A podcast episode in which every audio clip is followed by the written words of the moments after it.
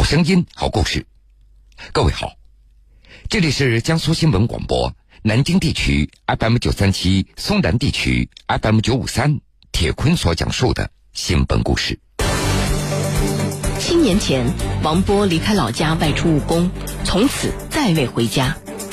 五年前，通完最后一次电话后，王波与家里失联至今，电话成了空号，又不知道人在哪里，根本无从找起。无计可施的父母只有在老家黯然等候。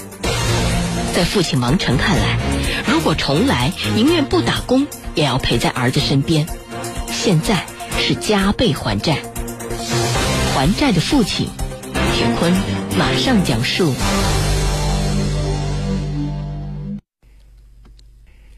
三月下旬，一场风雨过后，深圳的气温从二十七度猛然降到十七度。冒着风雨，五十岁的成都人王成再一次来到深圳市龙华区的一家网吧的门前。这天是三月二十三号，王成他算了一下时间，这天是他自己一个人前往广东寻找儿子的第十七天了。大约在七年前，儿子王波离开老家成都新津县外出打工，从此他再也没有回过家了。五年前，在通完最后一次电话以后，王波和家里失去联系，一直到现在，电话成为了空号，又不知道人在哪里，根本无从找起。没有办法的王成和妻子，他们俩也只有在老家黯然等候。已经快要七年了，母亲罗小英，她已经想不起儿子离家的具体日期了。大概是在二零一三年下半年，儿子王波收拾好行李，告诉母亲自己要出去打工了。而对于自己的去向，王波离家的时候什么都没说，王成和妻子也没有在意。差不多大半年以后，他们才偶然得知儿子去了深圳，说是出去打工，但是按照和王波一起打工的一些朋友的回忆。说，在深圳的头半年，王波真正上班的日子也只有两个月左右，而其余大多数的时间，他基本都在通宵达旦的玩游戏。二零一四年夏天前后，因为无法忍受深圳那边紧张的生活，和王波一起结伴外出打工的朋友陈建回到老家。按照陈建的说法，他曾经劝王波一起回来，但是王波没有同意。其实，王成他也劝过儿子从深圳回来，甚至还试图到深圳找儿子。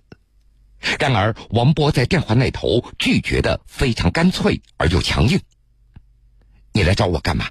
你来我就走。”劝说没有效果以后，王成老夫妻俩也只有由着儿子了。当时，王成的心里还打算着，先让孩子待在深圳吧，过年他就回来了。然而，这样的希望很快就落空了。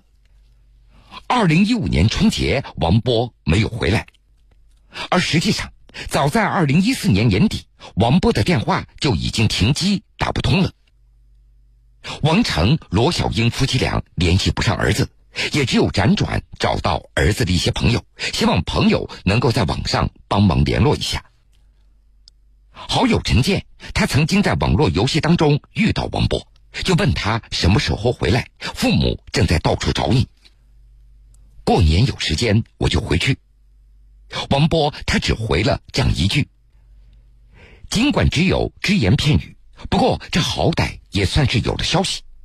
王成夫妻俩的心里也稍微踏实了一点他们也开始自我安慰，也许春节儿子就回家了。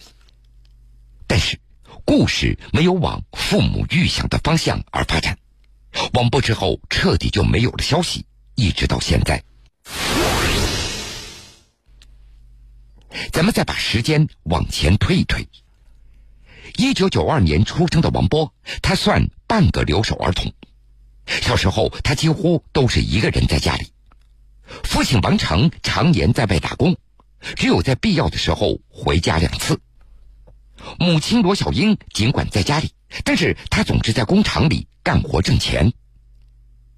王波非常喜欢游戏，在进入初中以后，他的网瘾更大了。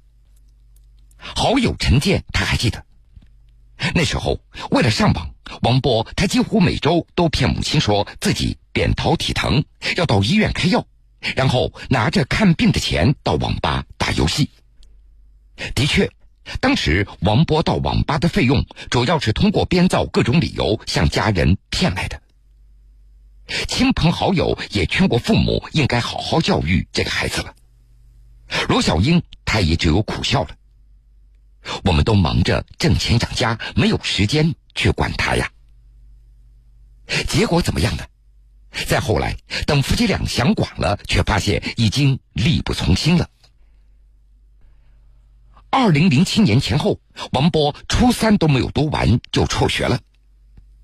儿子离开学校以后，王成夫妻俩送王波到餐馆做学徒。再到后来，王波自己去了工厂打工。按照好友陈建的说法，那时王波经常一拿到工资，先买两条香烟，然后就到网吧和游戏厅，很快就将钱给花光了，并且还欠下了许多外债。那是在二零一四年夏天前后，两个陌生人突然找上门来，拿着王波签下来的借据，要求王成两口子一定要还钱。那个时候，王波的电话还可以打通，王成就问儿子是不是在外面向别人借的钱，王波也承认了。就这样，王成和妻子带着讨债的两个人去了派出所，在警察的见证之下，还了对方五千多元。没有想到，这仅仅只是一个开始，后来又陆陆续续有催债的电话打了过来，王成夫妻俩也无法再一一的确认了。因为很快，王波的电话再也打不通了。这王波为什么会和家里人断绝联系呢？这个问题，亲朋好友也询问过王成夫妻俩。王成和妻子他们同样想不通。是啊，这为什么呢？没有矛盾，没有争吵，太突然了。为此，两口子还曾经试图找出一个合乎情理的一个解释。难道是儿子嫌弃家里穷吗？还是因为初中时没有能够如愿当上兵呢？还是觉得留守多年缺少亲情的陪伴呢？王强和妻子在心里一件一件想着一些旧事，但是思来想去，他们又都觉得似乎没有哪件事情严重到足以让儿子狠下心和家里断绝往来。那么，如果不是儿子主动断绝往来的？那是不是在深圳遇到什么情况呢？这些年来，身边也有着不少猜测。两口子听了，他们也不敢细想下去了。与其面对那些可能更为糟糕的结果，王成夫妻俩更情愿儿子的失联只是因为薄情寡义。这些年来，夫妻俩除了互相安慰，也没有停止过寻找，比如。王成也求儿子的同学，但是同学表示王波已经很久没有登过 QQ 了。他们也在派出所报了案，但是音信全无。当初王成也考虑过亲自出去来寻找儿子，可是天大地大，一点音讯都没有，到哪儿去寻找呢？起初夫妻俩还在心里保存着一份侥幸。儿子之前说了，过两年就要回来的，那么就再等一等吧。每年春节，两口子都互相安慰：“再等等吧，说不定哪天就回来了。”最终，五年的时间彻底打碎了这份侥幸。最近一两年来，罗小英开始整夜整夜的失眠，直到现在，每天晚上临睡之前，她都要吃一粒安定药，不然就睡不着。而更为要命的是，父亲王成他的身体每况愈下。从二零一一年到现在，在二型糖尿病以及多个并发症的折磨之下，王成的体重从一百六十斤直降到一百斤左右。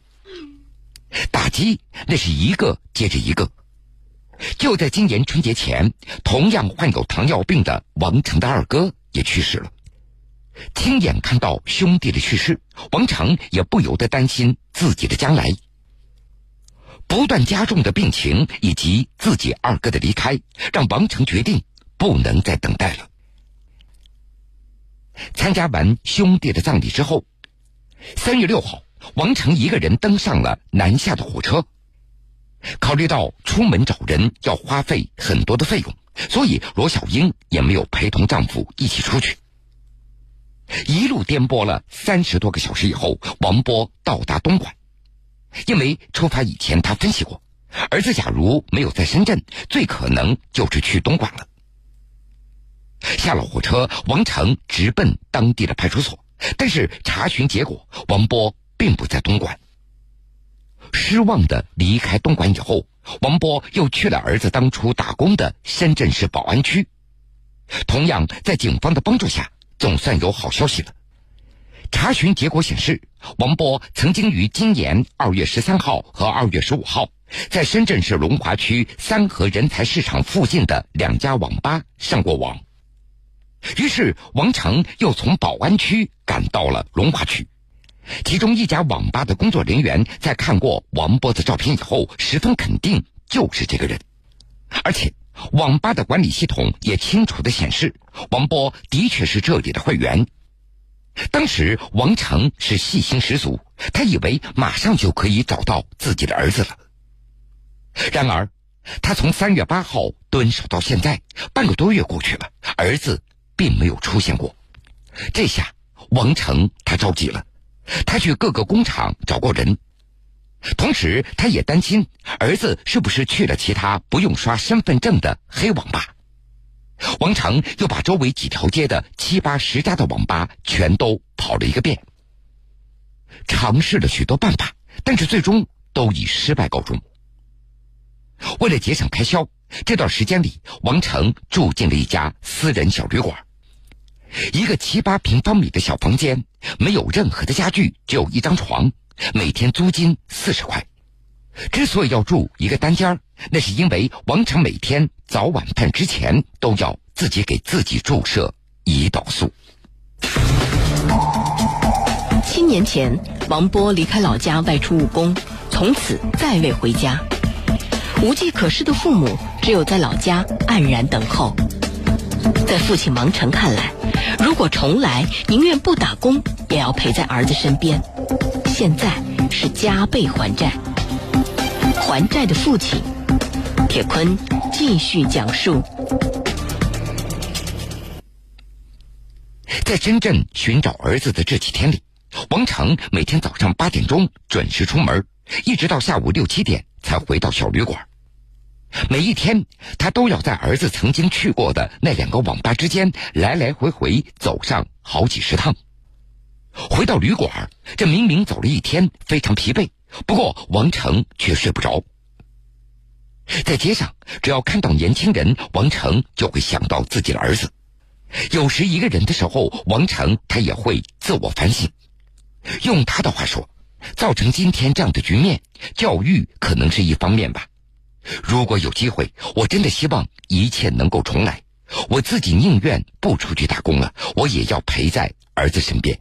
现在就算是加倍的还债了。对于欠下的对儿子的教育债，王成不加掩饰自己当初的失职，但是他也感觉到无奈。我的确没什么文化，我也不懂得如何教育孩子。另外一方面，王成又有些恨铁不成钢，他觉得儿子自己也不争气。用他的话说：“你看人家的孩子，照样没有父母的教育，还不是考上好的学校，出人头地了吗？”每天出门以后，王成都会打起精神，他继续挨个挨个的网吧进行寻找，小心翼翼又不厌其烦的打听儿子只言片语的一些零碎的消息。如果没有人搭理他，王成就会静静的坐在网吧门口的台阶上抽一根香烟，或者在人来人往的大街上走一走。三月二十三号，这是王成只身前往广东寻找儿子的第十七天了，距离计划的寻子的期限只剩下半个月了。王成他暂时打算找到清明节，因为四月份他还要回老家上坟。如果在期限内没有找到儿子怎么办呢？面对记者这样的问题，王成沉默着，一口一口抽着香烟，抽完了他说了一句：“还能怎么办呢？下半年再接着找吧。如果到时我还活着的话。”